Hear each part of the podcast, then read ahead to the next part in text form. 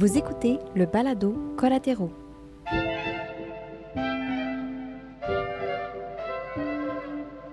Aujourd'hui, nous sommes avec Cindy Guide d'Atelier Saturne. On discute des enjeux éthiques de l'industrie de la pierre précieuse et de l'apport essentiel de la communauté virtuelle dans la création d'une entreprise. Si vous aimez notre contenu, n'hésitez pas à le partager et à contribuer via notre compte Patreon. Un grand merci d'être avec nous et bonne écoute.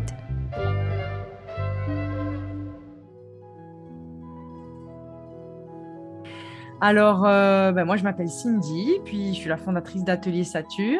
Je suis arrivée au Québec il y a deux ans.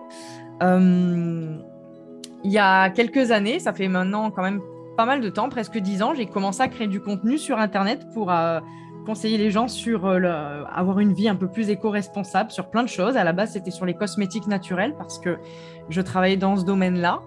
Euh, à la base, je travaillais en parfumerie, puis je me suis rendu compte de ce qu'on mettait dans nos produits, dans les produits que je vendais en fait aux clientes. Puis je me suis dit que c'était pas possible et qu'il fallait que j'arrête ça. Donc j'ai commencé à, passer du côté green de la force et à vendre des produits naturels. Puis après, ça, un, a un petit peu déboulé sur tout, la mode éthique, etc. Commencer à expliquer aux gens qu'il y avait des solutions en fait plus éthiques.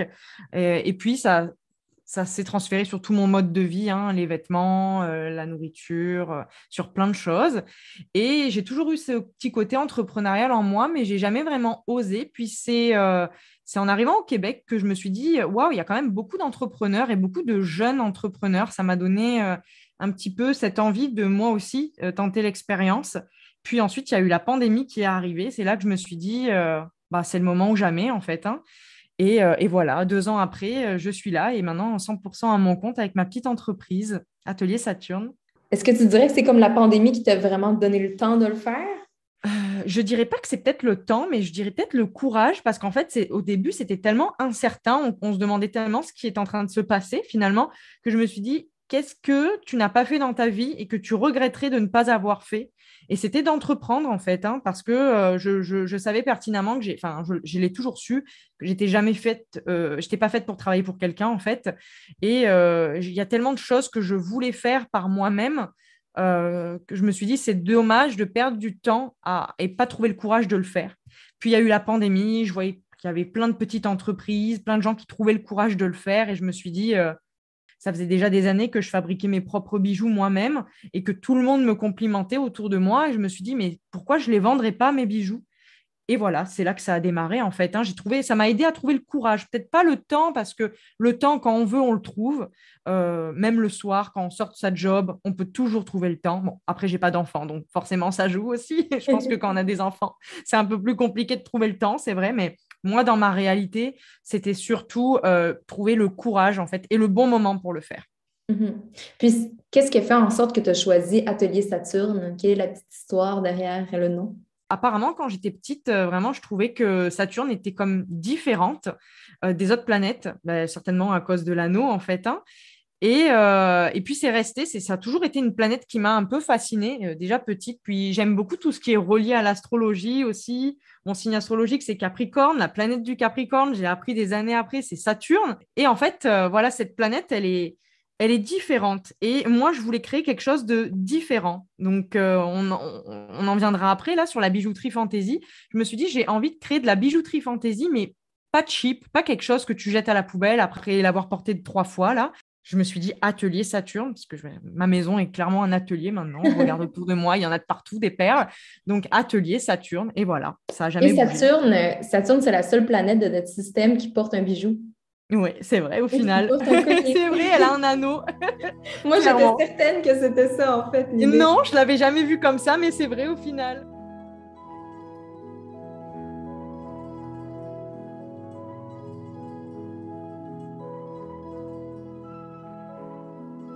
Justement, parle-nous un peu des bijoux en fait que tu fais. Alors oui, en fait, euh, moi je fais des colliers, des boucles d'oreilles. En fait, le, produit phare d'ailleurs de ma boutique, c'est surtout les boucles d'oreilles, parce que c'est ce que je préfère aussi. Donc forcément, on a tendance aussi à, vendre mieux ce que, l'on préfère. Euh, des bracelets et euh, aussi depuis peu des ear cuffs. Des ear cuffs, c'est comme des petites bagues d'oreilles en fait qu'on met à l'oreille. Ça évite de se faire un piercing c'est quelque chose qu'on peut changer euh, quand on veut, hein, comme une boucle d'oreille en fait. C'est un petit bijou d'oreille. Ça, c'est depuis un mois à peu près. pas plus. est-ce que c'est le genre de produit que tu peux conseiller aux gens justement qui ne peuvent pas porter à cause d'allergies? Euh? Oui. Donc en fait, c'est des pierres, c'est euh, collé à l'oreille, ça ne bouge pas. Euh, ou alors, c'est avec des petites perles séparatrices comme pour faire des bracelets ou, autre. Donc ça, ça ne bouge pas au niveau de l'oreille et ça ne rentre pas dans l'oreille, donc ça ne peut pas faire d'allergie en soi. Mm-hmm. Puis si, admettons, tu avais un mot ou une phrase pour définir le style de l'atelier Saturne, ça serait quoi pour définir tes collections de bijoux?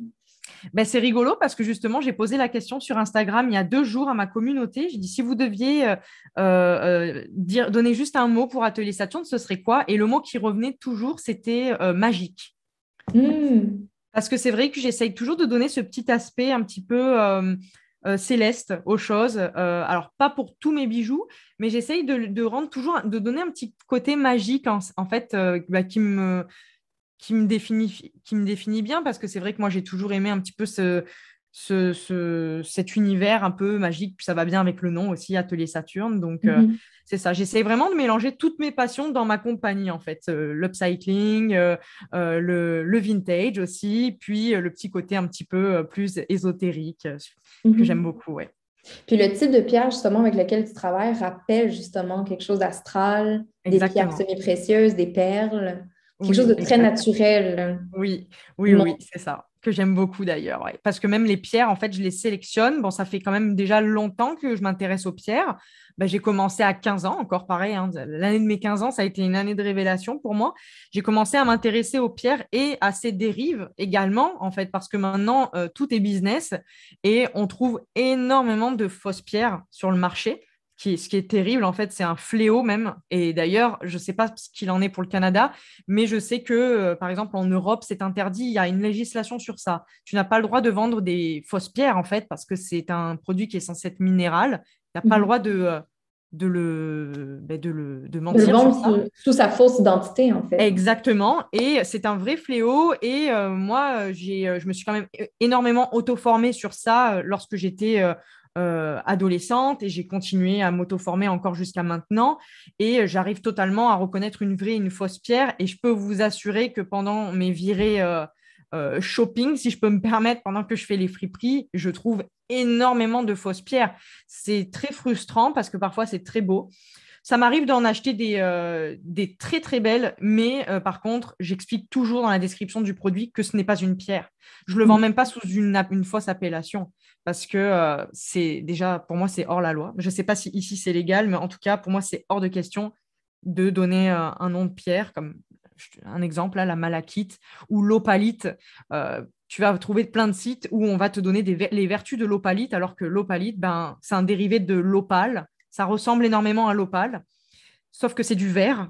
Comment tu peux donner des vertus à du verre? C'est pas possible. mais malheureusement, c'est, c'est, oui, c'est limite risible, mais c'est une dure euh, réalité. On en trouve mm. absolument de partout. Tu verras sur Google, tu pourras taper opalite. Tu vas voir que tu vas avoir une trentaine de sites qui vont réussir à te sortir des vertus alors que c'est du verre. Mm. C'est euh, pitoyable et pour moi, ça devrait être interdit. quoi.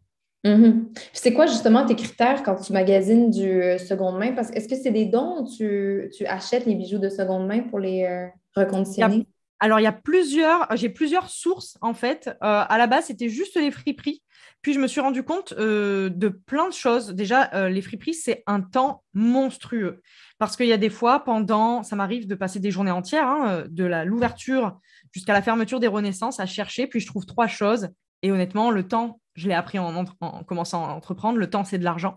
Et il y a des fois, bah, tu te retrouves que tu n'as presque rien. Et euh, je me suis dit, OK, c'est pas suffisant. Donc, j'ai commencé après à rechercher sur Marketplace. Ça m'a permis aussi de faire plein de rencontres, plein de connaissances. J'ai acheté, grâce à Marketplace, plein de stocks de personnes qui ont commencé, même pendant la pandémie, à fabriquer des bijoux. Puis au final, ça, leur, ça les a saoulés. Ils ont mis leur stock de côté. Donc, je leur ai racheté leur stock. Hum, donc c'est ça, il y a les entreprises, les friperies. Et euh, là, depuis peu, il y a un nouveau système que je fais qui me ravit parce que c'est un gain de temps énorme et une sélection magnifique. En fait, c'est mes clientes, quand elles se lassent de certains bijoux qu'elles ont achetés ou qu'elles ont des bijoux cassés, carrément, elles me ramènent leurs bijoux, en fait, et moi, en échange, je leur offre un rabais sur ma boutique. Et ça me mmh. permet de, et d'une, gagner du temps et de fabriquer des choses, en fait, avec les bijoux de mes clientes. Donc, faire une économie circulaire, en fait.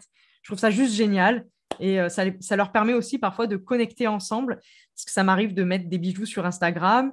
Tu as une cliente qui dit Oh, c'était avec mes perles, je reconnais, c'était mon collier. Puis tu as l'autre cliente qui commande derrière et qui dit Ah, ben je l'ai acheté, voilà, c'est avec ton collier. Et puis c'est tellement drôle. J'adore. C'est super intéressant. Puis, c'est quoi les critères quand tu choisis? Tu, sais, tu dis, des fois, je peux sortir avec juste trois trouvailles. C'est quoi les critères? Est-ce que tu donnes des critères pour choisir ou c'est vraiment euh, l'esthétique qui, qui Alors, je te dirais que il y a quand même pas mal d'esthétique, j'avoue. Euh, il va y avoir quand même, bah, déjà, la chose, pour moi, les plus belles trouvailles que je puisse faire, c'est des vraies pierres. Mhm. Euh, quand je trouve des pierres, c'est là où je suis vraiment le plus heureuse parce qu'à la base, Atelier Saturne, je voulais en fait upcycler que des pierres semi-précieuses. Sauf que euh, je me suis rendu compte que si je faisais ça, c'était très restreint parce que j'en trouve très peu en fait. Il y en a très peu. En règle générale, quand tu as une très belle pierre, tu vas pas la donner aux Renaissance après, quoi. Hein. Mhm. Donc, euh, ou tu la donnes à un, ami ou à de la famille, mais c'est rare. Il y en a pas beaucoup que je trouve. Donc après, je me suis dit, je vais chercher aussi des bijoux fantaisie tout simplement, mais qui sont super beaux. Euh, en fait, je fais, je fais vraiment au coup de cœur. En règle générale, quand je vois un bijou, même s'il est moche sur le coup, je regarde, mon cerveau, c'est comme s'il arrivait à, à, à, couper le bijou en plusieurs parties. Je me dis, OK, tout le reste du bijou est moche, mais il y a une pierre dessus qui est magnifique. Et je sais qu'avec, je pourrais faire un, super joli collier. Donc, ce que je fais, c'est que j'achète le collier, puis avec toutes les perles que je ne vais pas utiliser, je les mets dans un sac. Et ensuite, à mon tour, tous les, bijoux, que les perles, les breloques que je n'ai pas utilisées de ce que j'ai chiné en fait en friperie, euh, je le mets euh, sur Instagram et en règle générale, je dis qui veut ce sac pour, euh, pour utiliser les perles. Donc parfois, c'est des mamans qui les prennent pour leur enfant, pour enfiler les perles ensemble. Ou parfois, il y a d'autres petites boutiques qui font de l'upcycling comme moi, qui récupèrent les bijoux pour en mettre sur leurs bijoux, sur leurs vêtements, pour coudre aux vêtements, pour faire des sacs, plein de choses. Donc en fait, c'est toujours tout réutilisé. D'ailleurs, j'ai très peu de déchets. Honnêtement, je dois jeter une toute petite poubelle de déchets, je dirais, par mois, pas plus. Vraiment pas. J'imagine que c'est des perles euh, comme qui sont trop abîmées, c'est ça? Euh, y a, oui, parce que parfois ça arrive, en fait, il y en a des abîmés, puis il y a aussi toutes les euh, étiquettes des Renaissances avec les prix mmh. dessus, en fait, mmh. toutes les, fils, les fils, beaucoup de fils, euh, et le peu d'emballage que j'ai de matières premières, en fait. Je pense que c'est vraiment tout ce que je jette. J'ai très peu de choses, vraiment et des papiers parce que ben, parfois il y a de l'administratif et malheureusement euh, on voit ça dans des enveloppes. Mais c'est vrai que j'essaye vraiment de limiter les déchets au maximum et, honnêtement ben, ça fonctionne bien. Je suis trop contente. Mm-hmm. Puis justement, tu me disais que euh, les fermoirs dans le fond de tes bijoux sont neufs. Oui, totalement. Les bijoux sont euh, les fermoirs des bijoux sont neufs. Les chaînes que j'utilise aussi pour mes colliers sont neufs et en acier inoxydable. Pour ce qui est d'argenté, pour ce qui est doré, c'est de l'or vermeil 14K. Euh, sur euh, de l'acier inoxydable. Donc, ça, en fait, ça bouge pas et ça fait que les bijoux sont vraiment durables et ne rouillent pas. C'était vraiment important pour moi, en fait, de faire du bijou fantaisie, mais qui, en fait, euh, ne va pas te faire les oreilles toutes vertes ou le cou tout vert. Parce que pour moi, ça, c'est impensable. Je me voyais vraiment pas, en fait, faire de l'upcycling, mais en faisant des bijoux bah, jetables au bout de trois fois parce que ça n'a pas de sens. Moi, je veux vraiment rester dans cette gamme en fait de bijoux fantaisie, un prix quand même très raisonnable pour comme ça les gens peuvent se permettre de changer tout le temps de paire de boucles d'oreilles par rapport à leur tenue ou leurs envies euh, ou ce, dont ils ont envie euh, d'utiliser, par exemple en termes de vertu là pour les pierres. Il y a des jours où tu vas avoir envie de mettre du quartz rose, il y a des jours où tu vas avoir envie de mettre des pierres noires, voilà, mais tout en, gardant quand même euh, cet esprit de oui, je change de bijoux souvent, mais ils sont durables quoi. Moi, c'était vraiment ça l'enjeu principal. Et euh, c'est pour ça que j'ai choisi l'acier inoxydable, parce que ça ne mhm. bouge pas. J'ai commencé mes propres boucles d'oreilles à, à 15 ans avec des bijoux à moi que j'avais cassés ou des, des, bijoux qui étaient restés dans la famille et qui étaient vraiment plus au goût du jour. Et euh, en acier inoxydable, et à date, je les ai encore. Et j'avais 15 ans, j'en ai 27. Quoi. Donc euh, voilà, hein, pour moi, c'est un très, très bon matériau. Mhm. Puis c'est ça l'acier, en fait, qui a une apparence euh, ben, grisonnâtre. Oui, c'est ça. Tu me disais qu'au lieu du plaquage, tu as, choisi, dans le fond, euh, l'or vermeil? Exactement. Et ça, j'ai mis du temps à trouver ça parce qu'au départ, j'utilisais du plaqué, en fait, et sur moi, ça ne bougeait pas. Et je l'ai fait tester à mon entourage. Et il y a une personne dans ma famille qui boit énormément de café. En fait, c'est rigolo parce qu'en fait, on, a compris grâce à ça et grâce à des recherches Internet aussi Et en fait, quand tu bois par exemple beaucoup de café ou que tu es une personne stressée, ton corps est plus acide et donc ronge les matières. Mais pas que les matières euh, type boucle d'oreille, bracelet ou autre, ça ronge également les vêtements. C'est pour ça qu'il y a des fois, les vêtements déteignent à, l'intérieur parce qu'en fait, le corps rejette de l'acidité et donc en fait, ça, ça ronge. Donc le plaqué, le problème, c'est qu'il va. Le plaqué, c'est d'ailleurs vraiment pas cher en règle générale, parce que ça va être une fine couche d'or ou parfois juste de doré qui va être sur euh, du cuivre en règle générale. Hein. Euh, ben, le problème, c'est qu'une fois que la personne elle a rongé toute la partie or, déjà le bijou n'est plus doré, il va redevenir argenté. Si c'est sur de l'acier inoxydable, sinon il va certainement prendre une couleur un peu marronâtre parce que là c'est du cuivre. Et sur le long terme, tu vas finir avec les oreilles euh, verte parce que c'est le mhm. cuivre ça rouille. Donc finalement le plaqué, je me suis rendu compte que c'était pas une bonne idée parce que ça allait pas avec le concept et ça allait pas avec la notion de durabilité que je voulais avoir. Donc j'ai trouvé le vermeil qui, pour être 100% honnête, est extrêmement plus coûteux. C'est même pas comparable. Euh, c'est très cher le vermeil. Euh, c'est pas non plus de l'or. Je voulais pas partir non plus sur des gammes en or parce que c'est très cher. L'or, c'est très très cher. Et le problème, c'est que si j'avais utilisé dès le départ de l'or, ça rentrait plus dans le concept parce que j'aurais dû faire exploser mes prix.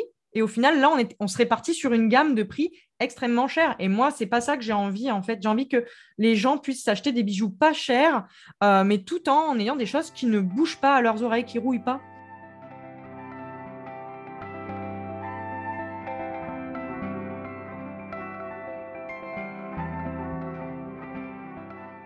C'est quoi ton objectif, si tu veux, à court ou à moyen terme pour Atelier Saturne?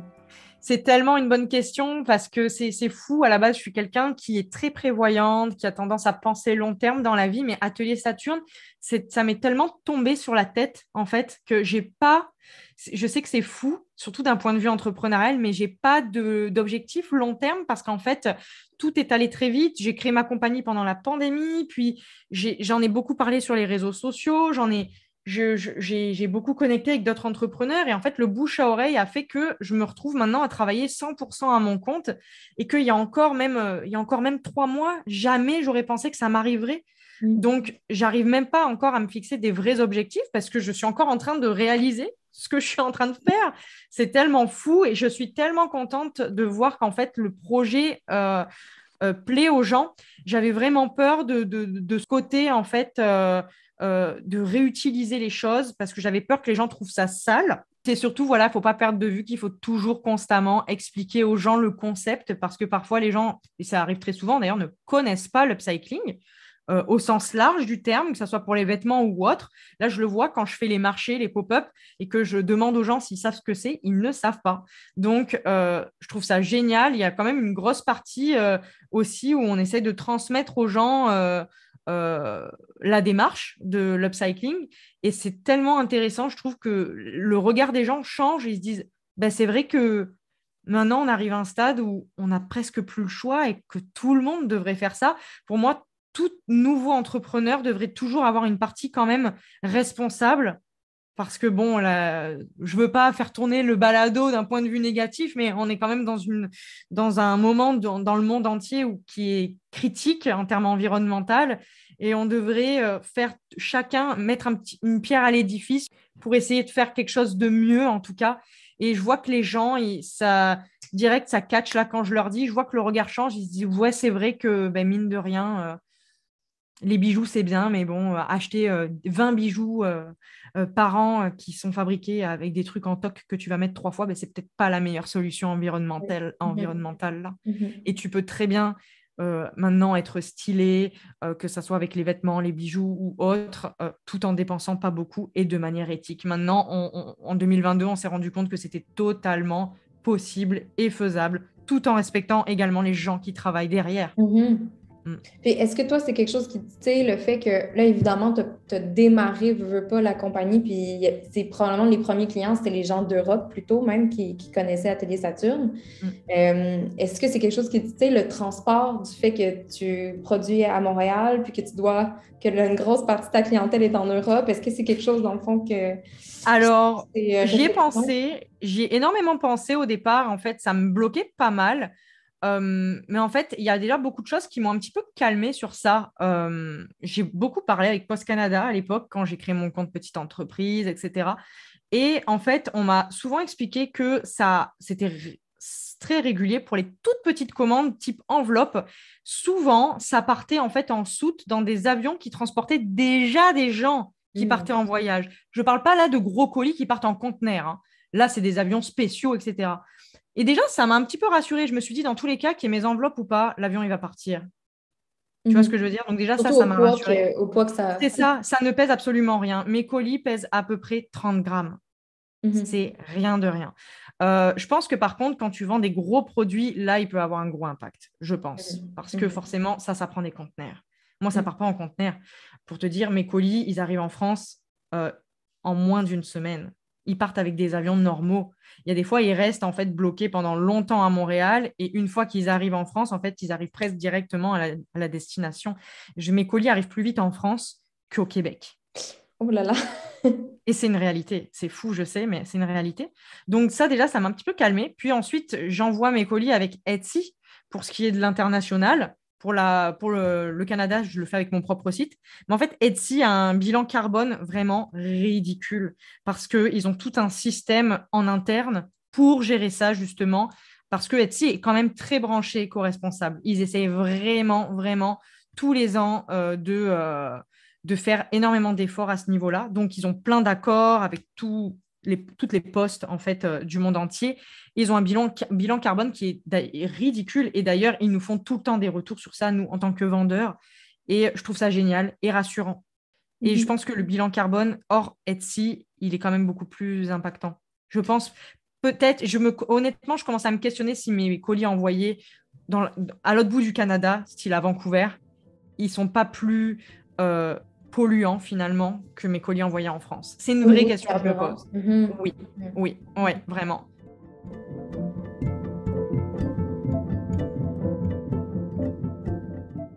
au niveau de, des enjeux justement qui entourent euh, euh, l'industrie du bijou, euh, est-ce que tu peux nous parler un peu justement de pourquoi tu as choisi de travailler avec des pierres, précieuses récupérées au lieu de, des pierres oh, neuves? Oh, là, on touche un, un, sujet qui me touche particulièrement.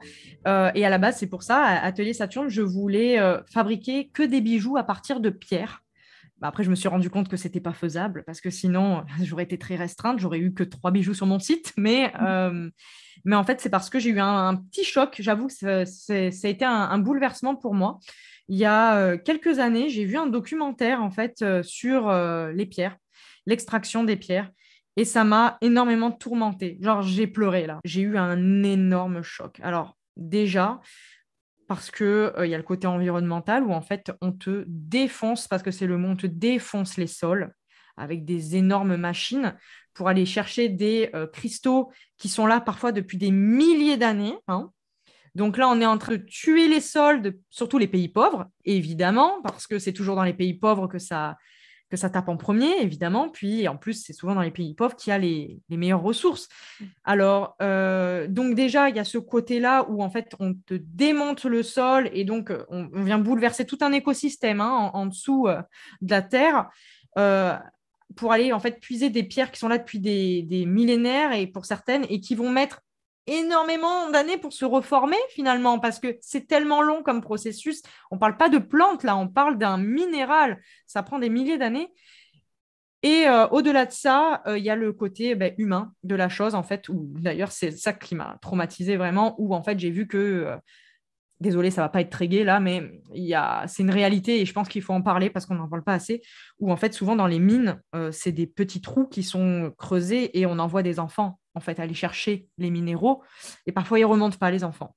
Voilà. Et ça, c'est le côté pour moi, euh, c'est euh, la deep stone. Genre, vraiment, c'est tout ce côté immonde euh, engendré par les abus, par, par la mode, parce que c'est devenu une mode maintenant, les cristaux. Et tout le monde en achète et en abuse. Et en fait, euh, bah, c'est des gens qui souffrent pour euh, nous et pour nos abus ridicules, hein, qu'on soit d'accord. Et, je parle de, quand je dis nous, je m'inclus dedans parce que moi, j'ai fait partie de ça hein, aussi. Euh, et, je me suis dit, mais je ne peux pas encourager ça. Alors, je sais que j'aurais certainement explosé en fabriquant beaucoup de bijoux avec des pierres achetées directement chez un, chez un fournisseur Mhm. en Chine ou au Brésil qui fabrique des pierres parce que je, je m'y connais en pierre, ça fait des années que je m'auto-forme dessus. euh, les vertus, il n'y a pas de problème, je pourrais te faire des conférences euh, et ça me plairait d'ailleurs de le faire. Mais j'ai décidé de pas vendre ça, en fait, parce que pour moi, si je vends ça, j'encourage ça et c'est hors de question que j'encourage ça.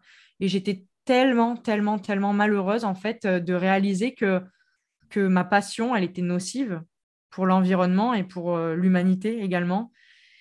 Donc, j'ai décidé bah, d'en acheter d'occasion. Donc, c'est là que le parcours du combattant a commencé parce qu'il fallait trouver des vraies pierres. Ça a été très dur. J'ai appris à faire des tests pour aussi, parfois, quand j'ai des doutes, à casser des pierres, connaître leur dureté. Bon, ça, c'est un peu plus technique, mais savoir un petit peu euh, le démanteler le vrai du faux là dans tout ça Mhm. euh, parce que c'est une mode et donc forcément il y a des il y a des vraies pierres il y a des fausses pierres c'est comme tout hein.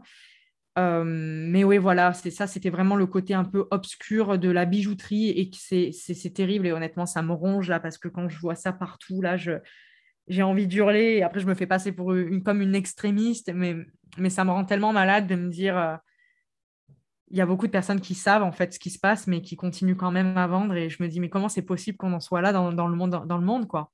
Mhm. C'est c'est dur en fait.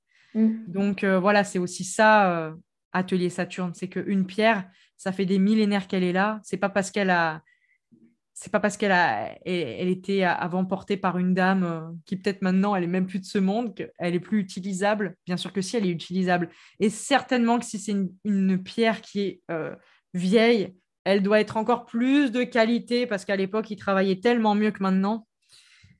Et Mhm. peut-être qu'elle est épuisée aussi de manière éthique, parce qu'il y a, attention, hein, pas, pas tous les fournisseurs sont, ne sont pas éthiques. Hein. Tu as des fournisseurs éthiques, mais tu le retrouves dans le prix des bijoux finaux. hein. Euh, tu le retrouves dans le prix hein, du bijou. Ouais. C'est toujours plus cher les bijoux euh, avec des pierres éthiques et, et honnêtement, c'est très très rare. Il n'y en a pas Mm. beaucoup. Il n'y en a pas beaucoup malheureusement. Il y en a quelques-uns au Canada, cela dit. J'en ai Ah. trouvé au Canada, même à Montréal. Euh, c'est eux-mêmes qui vont chercher leurs pierres, mais c'est des pierres qui sont 100% canadiennes. Mhm. Et c'est génial. D'ailleurs, au Canada, il y a euh, vraiment des magnifiques pierres, comme la labradorite, qui vient directement de l'île du Labrador. C'est magnifique, c'est connu dans le monde entier, c'est une des plus belles pierres. Et euh, celle-ci, c'est totalement possible, n'importe qui peut aller la chercher euh, de manière éthique.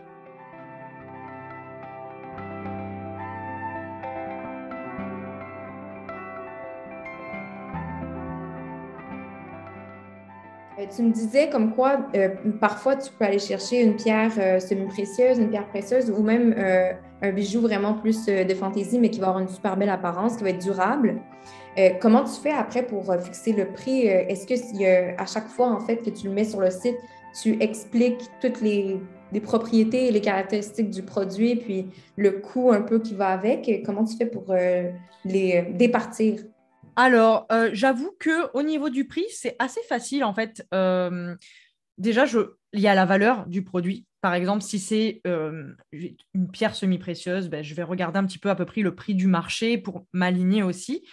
Et il y a toujours quand même, ben, évidemment, je compte mes matières premières, etc., qui coûtent souvent d'ailleurs très cher. Et il y a aussi, j'essaie vraiment de mettre dans le prix de mes produits mon temps de travail et de recherche. Donc euh, voilà, c'est comme ça que j'essaye de fixer à peu près mes prix.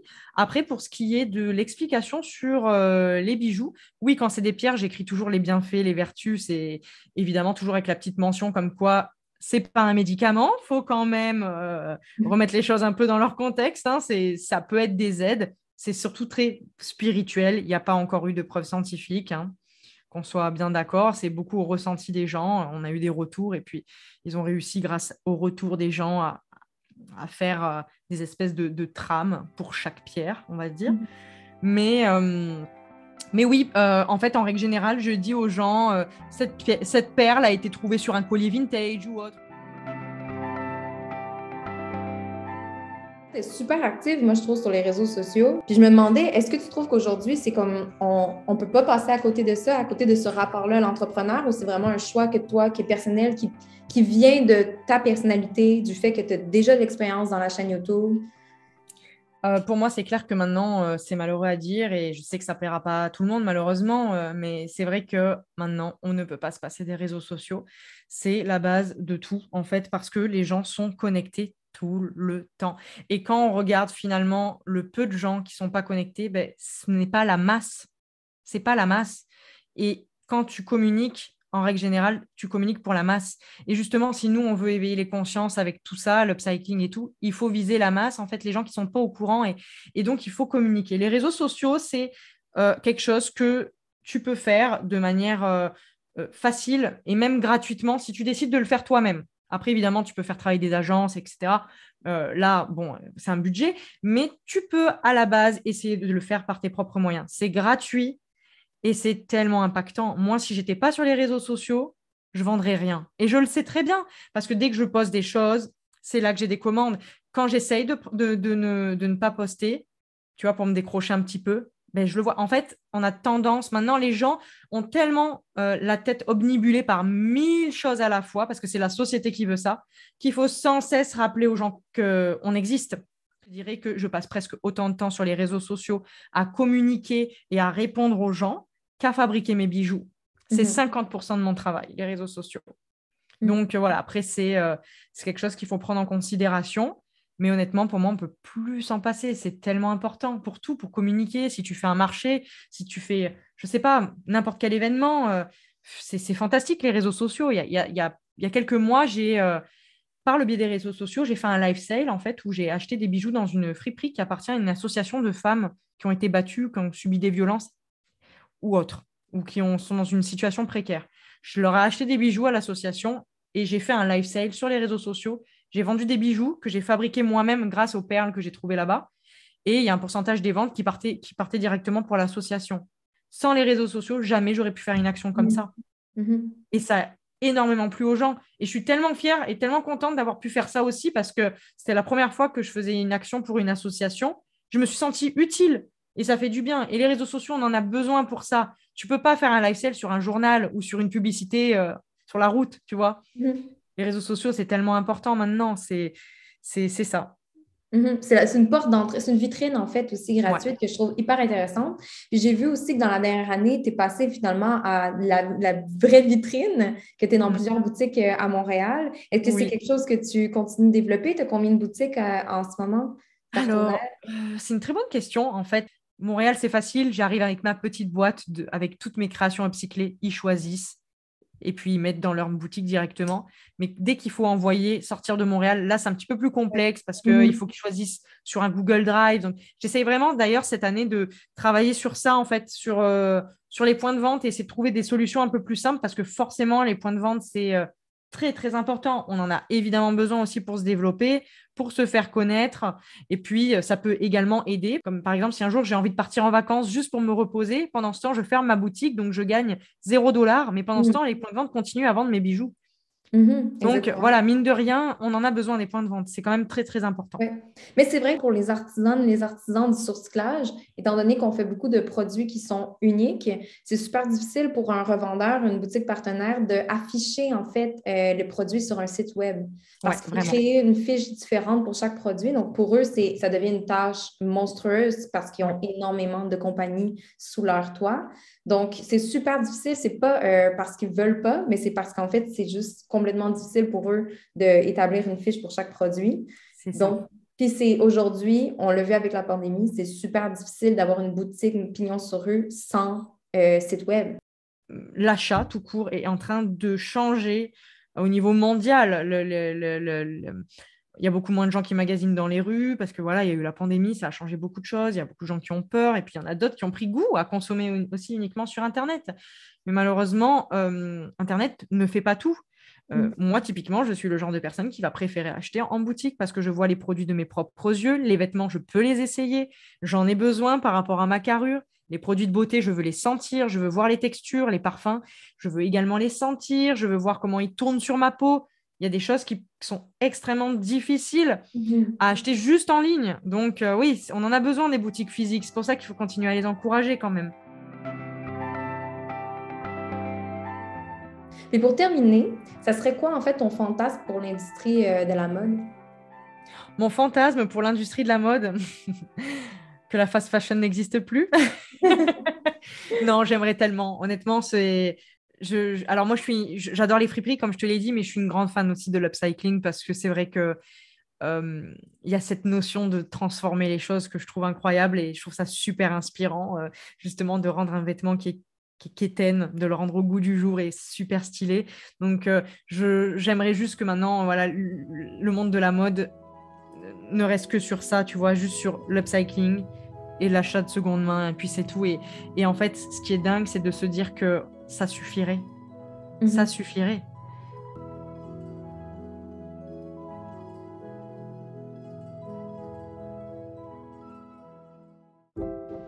Je vous remercie d'avoir encore une fois été des nôtres et je vous invite à partager notre balado et à devenir membre Patreon pour nous aider à aller à la rencontre du savoir-faire.